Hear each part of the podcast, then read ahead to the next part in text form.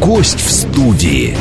Тот, кому есть что сказать о настоящем и будущем. Ведущий журналист Андрей Бинев. Программа предназначена для лиц старше 16 лет. Здравствуйте.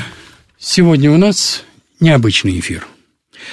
У меня в гость Антон Владимирович Родионов, врач-кардиолог, кандидат медицинских наук, доцент кафедры факультетской терапии, там очень трудная аббревиатура, но это главное что-то первое МГМУ имени Сеченова.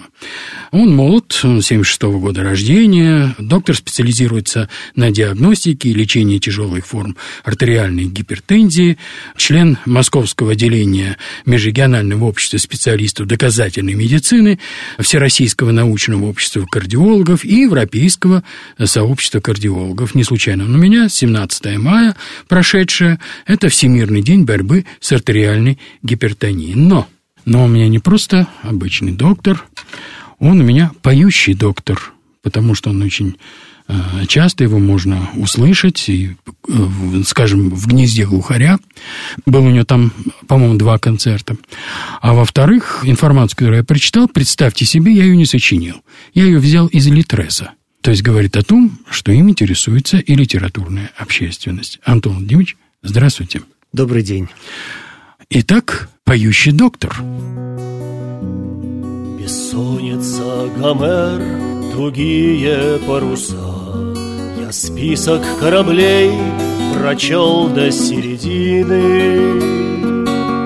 Сей длинный выводок, сей поезд журавлиный — что над Элладою когда-то поднялся.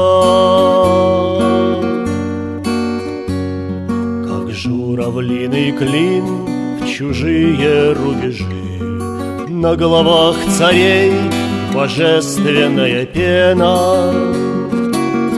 Куда плывете вы, ах, как бы не Елена, Что трое вам одна, ахейские мужи. Море и Гомер Все движется любовью. Кого же слушать мне? И вот Гомер молчит. И море черное, ветиствуя, шумит. И с тяжким грохотом подходит к изголовью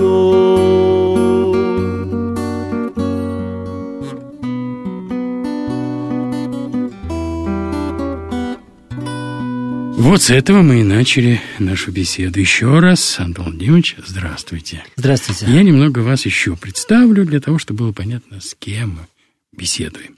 Очень часто обычные люди без медицинского образования, это я тоже, кстати, кстати цитирую из э, интернета, э, становятся жертвами современной, современных псевдометодик, так написано, которые, если очищают, то разве что кошелек.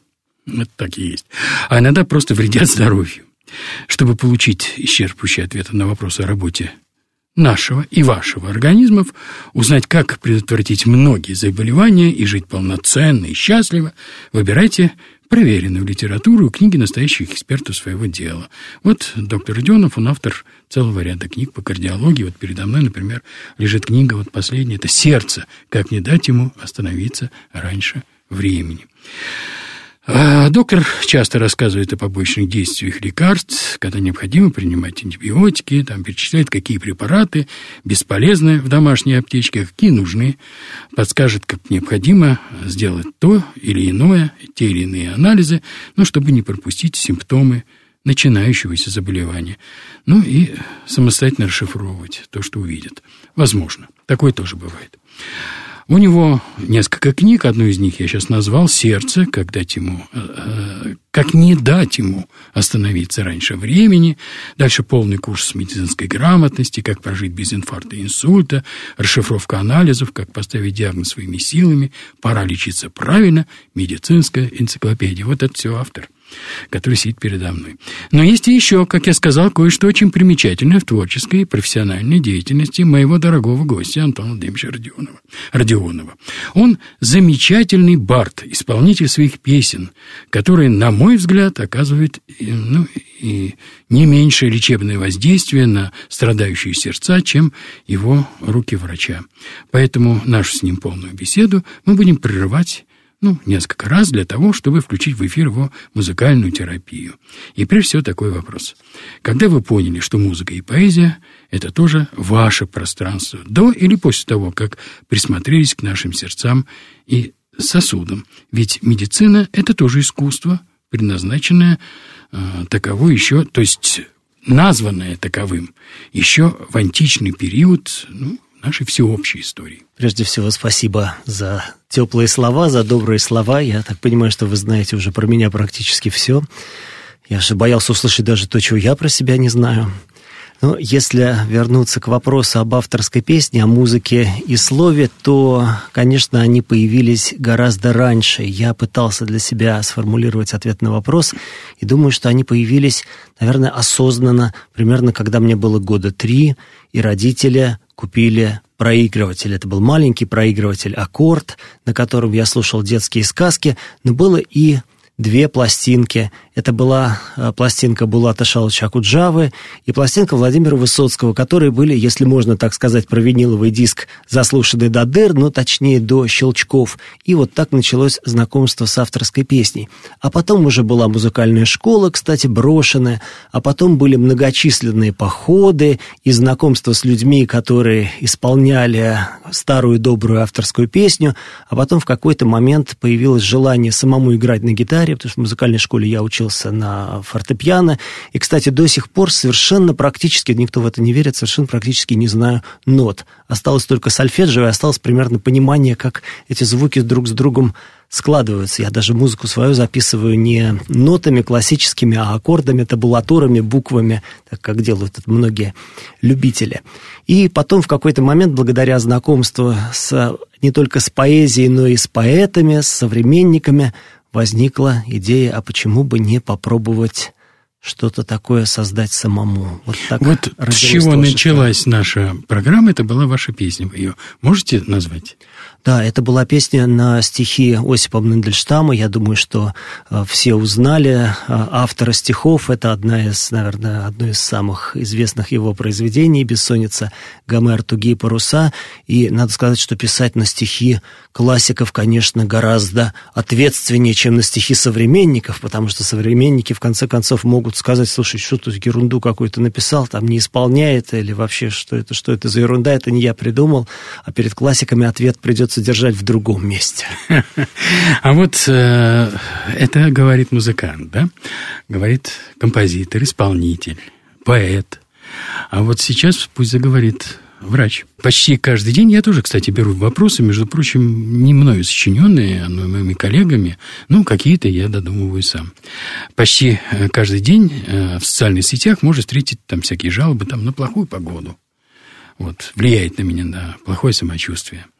Э, сонливость, там, усталость, сил не хватает ни на что. Ой, вздыхают люди, работать сил нет, да и отдыхать не знаешь как при, таких, при таких-то погодах. Хочется просто лечь и ни о чем не думать. И в таком виде провести весь день, а может и всю ночь. Что это за напасть такая? Ну, это метеозависимость. Скажите об этом. Я в свое время буквально зарекался говорить на тему метеозависимости в средствах массовой информации, потому что, что бы ты ни сказал, а, мне кажется, а, что проблема метеозависимости, она ну, существенно преувеличена, в том числе средствами массовой информации, но если ты попытаешься это сказать вслух, то тут же в комментариях прибегут масса, как это принято говорить, хейтеров и скажут о тебе все, что они а, думают. Проблема, конечно, гораздо серьезнее. И э, я бы хотел процитировать э, своего многоуважаемого учителя, одного из корифеев, которому в этом году исполнится 93 года, и дай бог ему здоровья, он жив-здоров, профессор Абрам Львович Сыркин, который нас, студентов, учил никогда не сваливайте плохое самочувствие своих пациентов на возраст и здоровье. Это первый мед, я так понимаю. Это первый мед, конечно, да. Сеченовский университет. Да. И, на мой взгляд, Абрам Львович совершенно прав. Я то же самое пытаюсь э, донести до своих слушателей, до своих студентов. Конечно, возраст – это фактор риска, и, конечно, с возрастом накапливаются какие-то заболевания, но все-таки чаще наше плохое самочувствие, оно обусловлено какими-то более реальными заболеваниями, чем перемена погоды. Хотя, ну, вынужден согласиться, что изменение погоды действительно при некоторых заболеваниях накладывает свой отпечаток. Например, у пациентов с такой тяжелой и трудно поддающейся лечению болезнью, как мигрень. Ну да. Знаете, один мой э, приятель говорил э, своей жене, которая болела, она самая одного возраста, у нее сердечные были, так сказать, проблемы. Он говорил, ты мой метеоролог. Он так я называл, потому что как только у нее какие-то проблемы, вот она каждый раз. Действительно меняется погода. Ну тогда с чем связано ухудшение самочувствия при ненастной погоде? Вот если вот довериться вот этому моему старому другу. Опять Кстати, же, он не врач. Опять же, ответ на этот вопрос очень непростой. Я скорее попытаюсь объяснить, с чем оно точно не связано. Вот многие считают, что э, перемена атмосферного давления оказывает влияние, скажем, на давление артериальное, связывает колебания артериального давления с давлением атмосферным. Вот здесь, в данном случае, мы можем совершенно убедительно доказать, что атмосферное давление, давление на улице никак не влияет на самочувствие, потому что когда меняется давление атмосферное, ну вот, например, с ясно на бурю, если посмотреть на классический барометр, то это будет скачок давления ну, вниз, если с ясно на бурю, на 40, максимум 50 миллиметров ртутного столба. Когда мы садимся в обычный самолет, аэробус, Боинг или даже сухой суперджет, и э, самолет набирает крейсерскую высоту, эшелон 40 тысяч футов, 10 тысяч метров, то давление в салоне, точнее, как в кабине самолета, меняется на 150 миллиметров ртутного столба, что эквивалентно подъему в горы на 2,5 километра. Ну и согласитесь, большинство людей, даже тех, кто считает себя метеозависимыми, полеты на самолете переносят вполне сносно. На мой взгляд, если и обвинять погоду, то лишь в ее пасмурности. Я знаю по себе, что в солнечную погоду как-то оптимизма больше и работоспособность выше, если только кондиционер работает в помещении, а в пасмурную погоду делать ничего не хочется, и как-то настроение падает. По-моему, все объясняется очень просто. Вот сейчас умолкнет доктор, но заговорит поэт э, и музыкант. Пожалуйста, давайте послушаем еще одну вашу песню. Скажите, какая будет? Какую вы нам предлагаете послушать? Замечательный поэт, э, поэт наш современник, к сожалению, э, не так давно ушедший из жизни, Игорь Царев. Э, мы когда-то даже выступали на одной площадке, и действительно, по, по мнению многих наших современников, это один из лучших, наверное, мастеров слова. Песня, которая мне очень нравится, она посвящена моему любимому городу, при том, что я родился и вырос в Москве, но э, во многом сердце мое отдано Санкт-Петербургу, Ленинграду. Это тот город, в который я могу приезжать бесконечно, и каждую свободную минуту я готов проводить в нем. Игорь Царев у Тучкова моста. Я разделяю ваши ощущения в отношении э, Санкт-Петербурга, Ленинграда для меня, как человека, конечно, в ином возрасте, чем вы. Пожалуйста, послушаем. Этот город гранит, вода и опять гранит — как награду носит северную звезду. И на черный день свечи белых ночей хранит Так как видит солнце от силы сто раз в году. Книгачей, привыкший к выездам и балам. Старый Франц, сумевший гордости вопреки научиться жить разрезанным пополам. Беспощадным течением времени и реки. Холодна Нева и жилиста от дождя. То с линцой выгрызает черствый кронштадтский бок. То мосты, как вставные челюсти разведя Хочет Бога уже попробовать на зубок. А цепные львы по набережным сидят И следят за тобой с прищуром, мол, кто таков. Будешь выглядеть как еда, и тебя съедят Не оставив на память эхо твоих шагов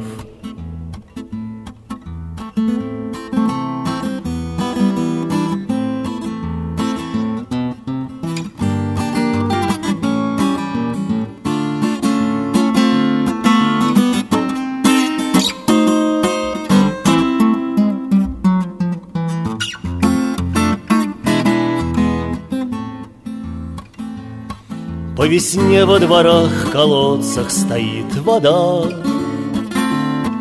Голубей на блокадных крышах победный гимн. Но порой в темных окнах такая мелькнет беда Что и крох ее, не дай бог, городам другим. Но порой в темных окнах такая мелькнет беда что и крох ее, не дай бог, городам другим. Этот город гранит, вода и опять гранит. Ох, как же вы хорошо поете. Ну, давайте оставим в сторону гитару и возьмемся за стетоскоп. Могут ли вообще упадок сил и сонливость ну, быть связаны с гипотонией? Вообще с тем, что падает давление, вообще 60 на 90. Вы знаете, я когда болел ковидом, а, у меня было давление 90 на 70. Ну, просто падало давление, ну, как у мертвеца. Ну, вот бывает, что 90-60. Это что, норма? Гипотония – это одно из самых загадочных состояний. Дело в том, что для здорового человека нижней границы нормального давления практически не существует. Хотя действительно некоторые молодые люди, особенно молодые девушки, они иногда жалуются на то, что они неважно себя чувствуют при давлении 90 на 60, 80 на 50, и такое бывает, но на самом деле это не великая проблема, и для них это нормально. То есть для здорового человека нижней границы нормального нормального давления нет. Но если у нашего пациента уже есть какие-то заболевания, а они есть, потому что он стал нашим пациентом, то, конечно, избыточное снижение давления, оно действительно может быть симптомным. Вот я практически, вы, конечно, назвали меня молодым человеком, мне это очень приятно. Спасибо. Можете при случае это еще раз повторить. Но, вы я... всего лишь на год старше моей дочери, только поэтому. А она для меня дитя, понимаете? Но ну, это вас не касается, разумеется. Я тут с ужасом а, понял, что я 25 лет назад ровно закончил а, Московскую медицинскую академию, тогда Сеченовский университет. Века, да. Четверть века, да. А, красиво звучит, но страшно представить себе. И э, практически все это время я действительно занимаюсь проблемами тяжелой гипертонии. И вот занимаясь проблемами тяжелой гипертонии, я пришел к выводу, что больше я боюсь гипотонии, потому что человечество за последние 70 лет изобрело под сотню препаратов для снижения давления и ни одного препарата для повышения давления. А выпить кофе или съесть соленый огурец – вот именно. И ни одного препарата для повышения давления, кроме выпить кофе Кстати, и я съесть, этим и спасался. И съесть соленый огурец. Особенно соленым огурцом. И лечь да. и вытянуть ноги вверх. Но э, шутки шутками, а если все-таки заговорит доктор, у которого в руках стетоскоп, то э, на фоне каких-то имеющихся заболеваний избыточного снижения давления стоит избегать. И действительно, иногда это результат того, что мы перелечиваем пациента, мы даем слишком большую дозу препаратов, снижающих давление, и давление падает, и появляются симптомы. И это нехорошо. Это может привести к нарушению функции головного мозга, сердца и почек. Либо вот, как вы вспомнили, при ковиде, а ковид – это тяжелая системная интоксикация, опять же, давление может падать, и самочувствие сильно меняется. Поэтому для здорового человека низкое давление чаще не проблема. Или проблема, но не серьезная. Для пациента, имеющего какие-то заболевания, гипотония может оказаться опасной. Я помню, я пережил эту э, болезнь, и она повторялась у меня дважды, но первый раз у меня было именно то, что вот вы рассказываете. У меня падало давление, у меня не было сил подняться, даже дойти просто до туалетной комнаты. В общем, было очень тяжело. Я, так сказать, если бы не моя жена, которая меня поддерживала, я не знаю, как бы я это вынес. Я Другой... вас очень, очень, хорошо, очень хорошо понимаю и тоже помню, потому что я, с одной стороны, работал в ковидном госпитале, а с другой стороны, когда заболел сам, лежал, правда, дома, то слабость была такая, что я как-то оставил а, телефон на журнальном столике в двух метрах от кровати и смог добраться до телефона только на следующее утро. Да, да. Вот приблизительно такое же состояние было, когда ну, просто все, сознание отключается. Другое дело, что есть некоторые другие заболевания, которые могут предрасполагать к развитию низкого давления. Какие, например? А, падение гемоглобина, анемия, нарушение функции щитовидной железы, прежде всего снижение, гипотиреоз, так называемый, кстати, очень частое заболевание, поэтому, уважаемые пациенты, уважаемые слушатели, время от времени, хотя бы раз в пять лет проверяйте показатель, который называется ТТГ, такое слово из трех букв, тиреотропный гормон. А, заболеваний щитовидной железы очень много. Это сердечная недостаточность, опять же, чаще леченая, это почечная недостаточность, ну, можно перечислять очень долго, но в любом случае гипотония симптомная – это повод встретиться с нами, что называется, не за круглым столом. А вот у меня сейчас вопрос к режиссеру, который э, вот сидит за пультом. А давай включим, послушаем еще какую-нибудь э, э, какую-нибудь композицию, ну, скажем, одну из которых мы заранее подготовили, или какую-нибудь на твой выбор. Это я к режиссеру обращаюсь. Он у нас, кстати, тоже музыкант, он великолепный скрипач, поэтому он-то знает, что выбрать. У меня был опыт записи вместе со скрипкой. У нас руководитель культурного центра нашего университета, она скрипачка с консерваторским образованием, и мы когда-то делали дуэт. Считаете, что сейчас тоже дуэт? Мужчины разожгут очаг у каждого, он свой. Четыре ветра, дым в очах мне принесут с собой. Через моря сквозь цепь камней По небу в гроздья гроз Четыре ветра Дым ко мне несут до крупных слез. Пока не будет крупных слез Пока чуть не инфаркт От давних дум От старых грез В дыму обретших фрахт. И с ветра каждою волной тоски сильней напор Из каждой четверти людской, где дом мой с давних пор Четырехкратно брошен вдаль огонь и дождь отбит Четырехкратная печаль и радость вновь летит как мне решить, какой главнее из очагов, где храм я слишком часто у огней гостил, то здесь, то там. Я могу презреть любой из них или предать, ведь каждый чем-то все же мой и мне помог мной стать. Как сомневаться мне сейчас в веселье и в тоске, Когда весь мир вновь без прикрас висит на волоске? Четыре ветра, как ни шли вблизи вы или вдали, Лишь эту песню отнесли всем людям всей земли. Где есть очаг и где верны простому слову дом, Где песни четверены любовью и добром, Где есть очаг и где верны простому слову дом, Где песни четверены любовью и добром. Ну вот у нас остается одна минутка до конца вот этой первой части нашей беседы. А потом будут новости, а потом мы опять вернемся в нашу студию и продолжим разговор. Ну, вот очень кратко, меньше, чем за минуту. А что делается, если сделать пациенту, если он обнаружил железодефицит? Это а, уже к врачу вопрос. Да, если, пациент, если пациент обнаружил железодефицит, то, во-первых, надо понять, куда организм теряет железо или почему он его не получает. Это первое. То есть, как всегда, сначала нужно выбрать причину. Ну, а второе, причину надо устранять. Мы устраним эту причин уже в следующей получасовке. А сейчас у нас будет э, новости, мы их послушаем. Очень небольшая реклама, и мы вернемся обратно. Я напомню, что обратно мы вернемся с врачом-кардиологом и музыкантом, и поэтом, и исполнителем Антоном Владимировичем Родионовым кандидатом медицинских наук и доцентом кафедры факультетной терапии первого меда имени Сечина. Гость в студии. Тот, кому есть что сказать о настоящем и будущем. Ведущий журналист Андрей Бинев.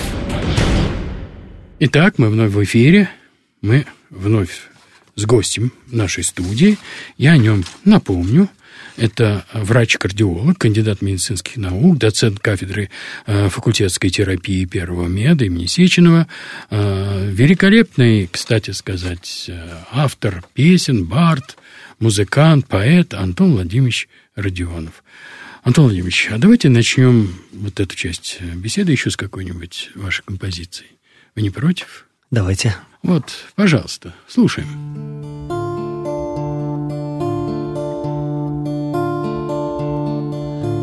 Том разговор, как ты жил до сих пор, как ты был на решение скор, как ты лазал на спор через дачный забор и препятствий не видел в упор. Да ты весело жил, да ты счастливо рос, сладко елось тебе и спалось. Только жизнь чередует жару и мороз, Только жизнь состоит из полос.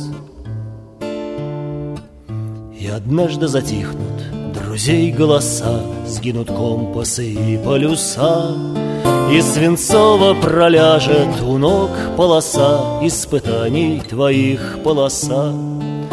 Для того-то она и нужна, старина, Для того-то она и дана, Чтоб ты знал, какова тебе в жизни цена С этих пор и на все времена. Ты ее одолей, ни тайком, ни тяжком, Ни в объезд напрямик и пешком, И не просто пешком, то бишь вялым шажком, А ползком, да еще с вещмешком. И не просто пешком, то бишь вялым шажком, А ползком, да еще с вещмешком. И однажды сквозь тучи блеснут небеса, И в лицо тебе брызнет роса. Это значит, что пройдена та полоса, Ненавистная та полоса. А теперь отдыхай и валяйся в траве, Безмятежное небо смотри. Только этих полос у судьбы в рукаве Не одна, и не две, и не три. Только этих полос у судьбы в рукаве Не одна, и не две, и не три. Я страшно благодарен нашему гостю, но и нашему режиссеру, тоже музыканту, скрипачу, который вот сам подбирает эти песни, и у нас с ним вкусы очень совпадают. Я рад, что это так получилось. А теперь вопрос опять к врачу. А что известно современной медицине о так называемом синдроме хронической усталости.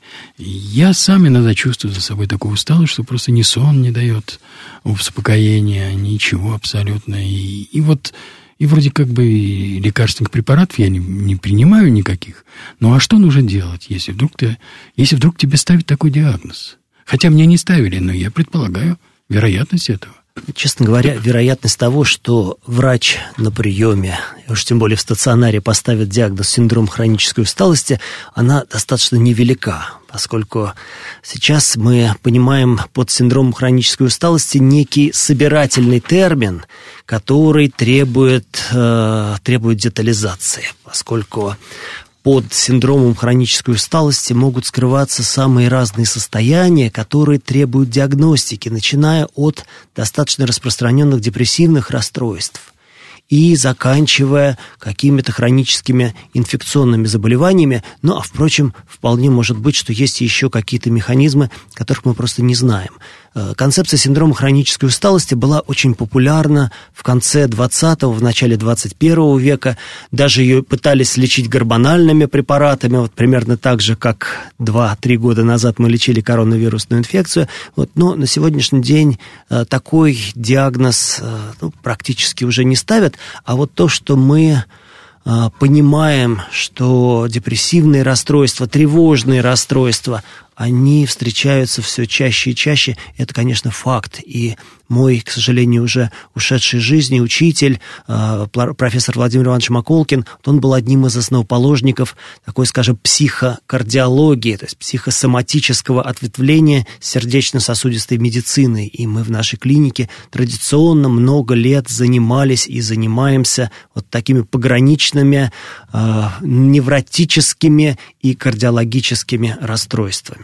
То есть получается, что хроническая э, усталость, я вот, например, слышал такие, такую оценку, э, не знаю, насколько это квалифицированные э, врачи говорили, то есть я не знаю их квалификации, вот, ну, что это вообще как бы такая болезнь, которая не лечится, которая невозможна, как бы даже терапевты не могут, психотерапевты не могут с ней справиться. Вот надо ли обращаться к психотерапевту? Скажем так, нужно исключать те состояния, которые можно лечить. Помните, э, есть знаменитая фраза «проблема без решения не проблема».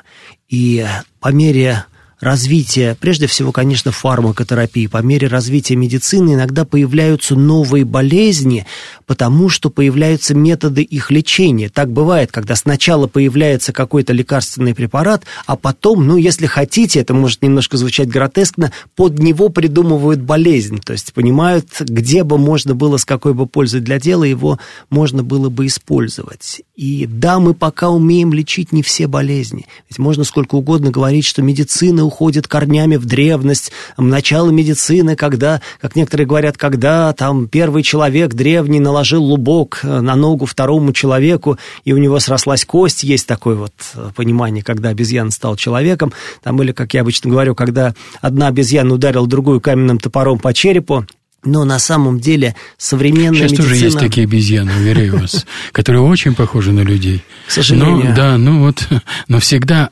они всегда находят череп, по которому надо ударить. К сожалению, к сожалению. Но на самом деле, конечно, современная фармакотерапия – это ну, практически вторая половина 20-го, начала 21 века. Это вот уже современная нам медицина. И, конечно, мы не умеем делать очень многого. Мы очень многого не знаем, и, конечно, наши потомки через полвека, они посмеются над нашими сегодняшними методами лечения. Но, еще раз отвечая на этот вопрос, прежде чем ставить диагноз синдром хронической усталости и расписывать расписываться в том, что мы ничего не можем с ним сделать, сначала все-таки нужно исключить потенциально излечимые проблемы. Вы сказали, посмеются. Вы врач, ученый, поэт, музыкант с таким огромным опытом, а, и перед которым проходит там сотни, тысячи студентов.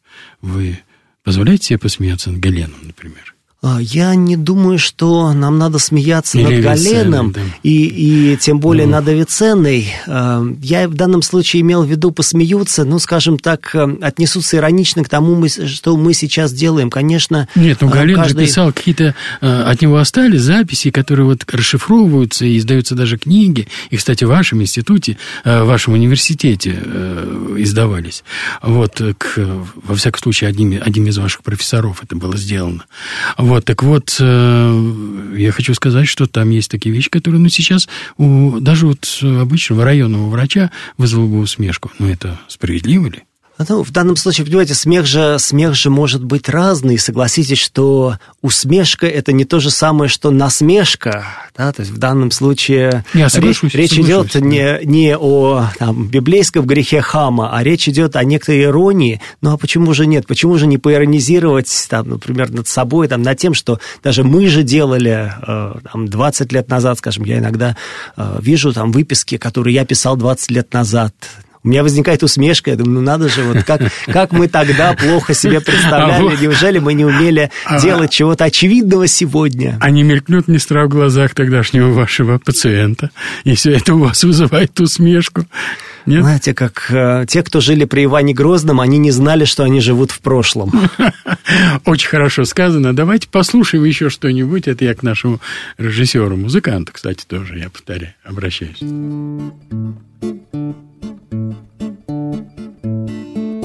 А горы стоят, любимые горы, Ни званий, ни дат, кончай разговоры, Лавины сойдут, забудем потери, Но песни живут, два века отмерив, Но песни живут.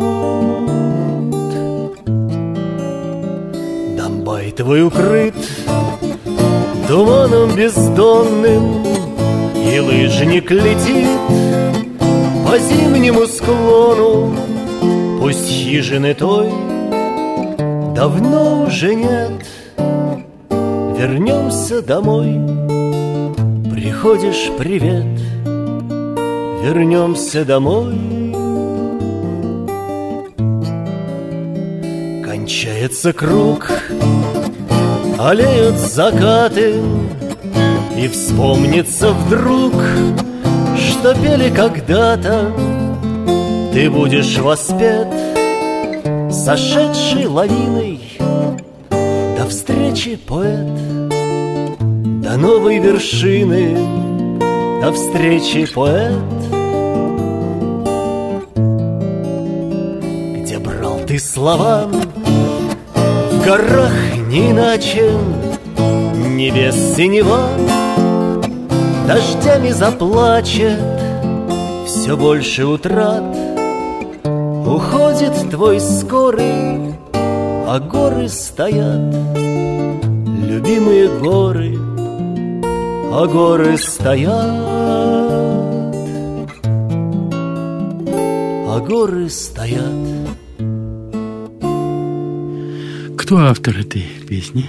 Песня называется «Посвящение Юрию Висбору». Автор Людмила Лукина, замечательный поэт и ангел-хранитель русской авторской песни. Это человек, который сделал очень много для того, чтобы э, наследие классиков, чтобы творчество современников сохранялось и жило. Это, э, она работала с Виктором Семеновичем Берковским, она работает с Александром Моисеевичем Городницким. И вот мне очень, э, я считаю, что повезло в жизни, что мы знакомы с Людмилой, и мы очень дружим, и меня есть несколько песен на ее стихи, чему я несказанно рад. Ну, песня такая, наверное, в жанре классической авторской песни, потому что все-таки отчасти авторская песня это, это путешествие. Да, это путешествие, а потом уже это московские кухни. Ну, наверное. я знаю, что вы, вы мне сами рассказывали об этом, я знаю это от вас, что вы э, не в самом молодом возрасте стали заниматься горнолыжным спортом, э, то есть испытали, что такое спуститься с вершины вниз. Я делал это один раз на очень маленькой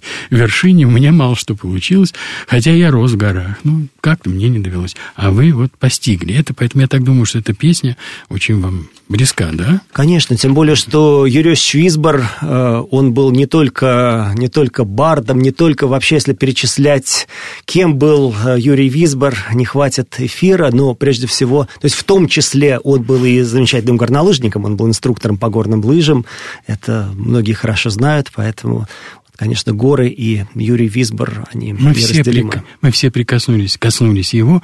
Я с ним учился в одном э, факультете. Ну, он значительно старше меня, конечно, раньше. А потом с его дочерью мы э, работали рядышком э, на одной радиостанции. Так что вот тоже как-то коснулись. Мир, мир тесен. Мир тесен, да. Я хотел бы вас спросить, уже как врача. Вот вы встречаетесь часто с людьми, которые вполне здоровы. Ну, просто они к вам обращаются, потому что им что-то кажется, что это не то у них там. А, вот вы берете у них анализы, они как, не знаю, завтра на Луну лететь запросто. А, ну, чувствуют, что по утрам у них, он говорит, о, голова у меня тяжелая, прям, не знаю, чугунная голова. Вот. Э, нет никакой бодрости. Это ли не начало какого-нибудь заболевания? А, по-разному бывает. Иногда, если мы говорим, скажем, о людях очень пожилого возраста, то вот то, что вы описываете, все-таки одно дело, понимаете, одно дело совершенно здоров, а другое дело – это уже отсутствие бодрости, тяжелая голова, это уже, согласитесь, неполное здоровье. Вот. И в, во второй ситуации это может быть, опять же, отправной точкой для серьезного обследования. А если пациенту просто что-то показалось, и такое бывает, и он пришел к врачу, то иногда я пользуюсь замечательной фразой, замечательным заключением, которое я услышал однажды на съемках от Владимира Вишневского, который продекламировал «Здоров, и медицина здесь бессильна». Да. Знаете, у меня был очень э, сказать, такой, ну, такой счастливый путь журналиста, и одним из э, моих старших коллег, у которого я тоже учился, и с которым вместе, кстати, иногда был в эфире, был Александр Бовин. Вот он, кстати сказать, жил недалеко от вашего университета, вот не только первого медицинского. Я бывал у него, и поэтому знаю. И вот он говорил, безнадежно здоров, когда я его спрашивал, как он себя чувствует. Безнадежно здоров. Э, и ни один врач ничего не смог бы был с ним сделать. Но он тоже ушел из жизни. А, так что рецепт бодрости – это выпить утром чашечку кофе, да? А, ну, может быть, кто-то горячего молока, да? И отправиться работать. И потому что работать. работа, на а мой а взгляд, да? это то, что максимально долго удерживает человека в строю. Причем это не всегда должна быть изнурительная работа ради денег, ради заработка, но в любом возрасте Человек должен созидать, потому что когда ты что-то делаешь, когда ты что-то производишь, когда ты вынужден познавать что-то новое, принимать какие-то решения, пусть не очень сложные, когда ты ощущаешь свою востребованность, это продлевает жизнь несомненно. Те, кто бросает работать в раннем возрасте, такие ранние пенсионеры, они очень быстро угасают, иногда даже не столько физически, сколько когнитивно, то есть умственно. У них снижается память, у них э, суживаются гаснет их интеллект. интересы. Да, гаснет, гаснет интеллект. интеллект, совершенно да. верно. А, а вот скажите, пожалуйста, э, ну это касается, скажем, людей, ну, самых разных профессий. А если врач перестает работать? Вот просто отказывается от работы, вот приходит его время такое, что он уходит на пенсию, э, и вдруг к нему обращаются за помощью, и он теряется, потому что он уже не чувствует себя врачом. Такое бывает? Такое, конечно, бывает, и в этой ситуации скорее лучше, если он признает, что он уже чего-то не понимает и направит этого пациента к своему коллеге, и гораздо хуже, если он будет руководствоваться какими-то своими заблуждениями и будет все-таки пытаться рваться в бой, поскольку медицина – это одна из самых, извините за такое клише, динамично развивающихся отраслей сказать, народного хозяйства. В медицине все меняется очень быстро, информация меняется мгновенно. Иногда мы смотрим там на какие-то наши документы, говорим, а, ему уже два года, там, в смысле клиническим рекомендациям, они уже безнадежно устарели. То есть для того, чтобы быть практическим врачом, для того, чтобы помогать людям, ты должен постоянно быть в этом информационном потоке. Это, с одной стороны, очень непросто, с другой стороны, это очень интересно. Потому что я каждый день начинаю с того, что я там еду в метро, я открываю ноутбук, ставлю его на колени и просматриваю те новости, которые мне приходят там за ночь из основных э, журналов по моей специальности. Иногда успеваю прочесть пару статей, пролистать, сделать несколько слайдов для студентов, для своих своих слушателей. Это очень важно. А в каких случаях вы, как кардиолог, вообще не рекомендуете людям ну, заниматься даже, вот, не знаю, спортом? Вот нечто большим, чем физкультура просто утренняя. В каких случаях это? Спортом, тут, как говорится, давайте обсудим дефиниции. Спортом не рекомендую заниматься никому, потому что спорт, если говорить о спорте настоящем, о спорте на изнурении, о спорте высоких достижений, то это категория, которая несовместима с понятием здоровья. Например, есть такая специальная спортивная медицина, но, извините, она борется с тем вредом, который наносит человеку спорт. Человек не рассчитан на такие вот избыточные, противоестественные физические нагрузки. В самом слове физкультура, давайте его разложим, физическое – это прилагательное, а существительное – это культура. То есть это не ради спорта, не ради того, чтобы кто-то зарабатывал деньги, пока остальные пьют пиво перед телеэкранами.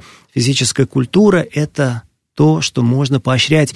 И нет практически ни одного пациента, которому мы бы ограничивали принудительно, вернее, запрещали физическую активность. Да, в зависимости от разных заболеваний физическая активность бывает разная. Для кого-то перевернуться в кровати с боку на бок, дойти там, до кухни, пройти по квартире, это уже физическая Ограничить себя в еде, выбрать именно то, что ему надо есть. Вот ограничить далее. в еде, это мы любим, но это уже немножко за пределами физической культуры. Вот, а физическую и активность это, все-таки это э, дает э, человеку ну, определенную энергию. Если он голоден, что от него спрашивать? Что с него спросить? Да, нет, есть мы тоже не запрещаем. Кстати говоря... Но надо же настоящий... выбирать, что именно. Надо, но, кстати, в классической медицине, в настоящей медицине не существует понятия голодания. Вот когда кто-то произносит там голодание, интервальное голодание, извините, это не про медицину, это альтернативный взгляд на вещи. Да? Нет, мы не запрещаем людям есть, мы не морим их голодом, но сплошь и рядом, конечно, мы предлагаем скорректировать образ питания. Мне даже слово «диета» не нравится, потому что слово «диета» предполагает глагол «сесть». А раз можно сесть на диету, значит, можно на ней посидеть, а потом встать и пойти по своим делам в ближайший и восполнить, да, да, восполнить все это.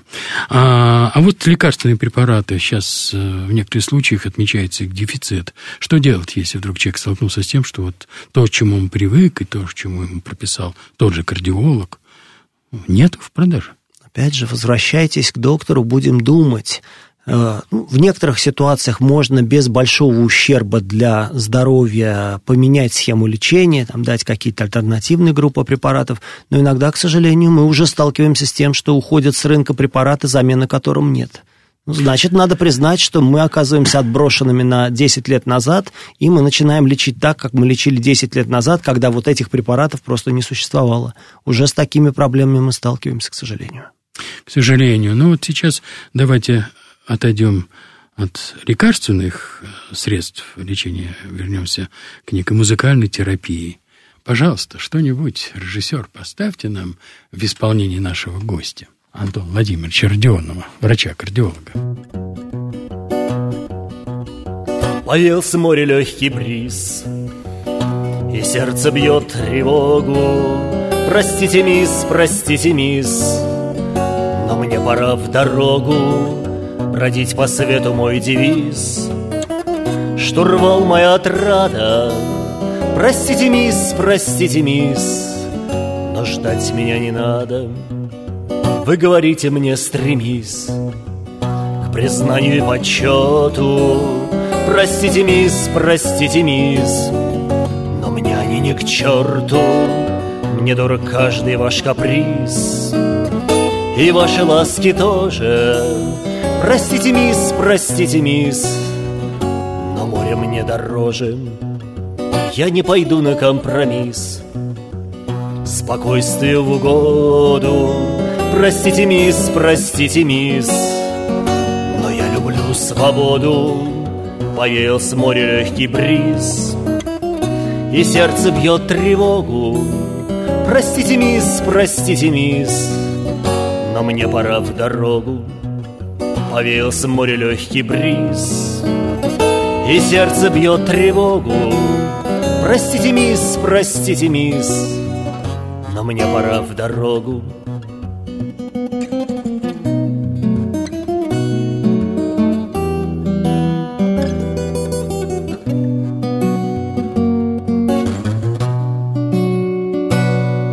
Это было, простите, мисс, автор Филатов, совершенно великолепный.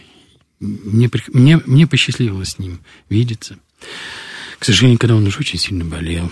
Вот, я прощаюсь с нашим гостем, с Антоном Владимировичем Родионовым, врачом-кардиологом, кандидатом медицинских наук, доцентром кафедры факультетской терапии 1 МГМУ имени Сечину. Спасибо вам большое, Антон Владимирович, что вы к нам пришли. Это, я знаю, что вы очень занятой человек, и тем не менее вы нашли для нас время. И мне было очень приятно с вами говорить и слушать вас. Большое спасибо, всего доброго и будьте здоровы. И напомню, что программу вел Андрей Бинев. Всего вам доброго.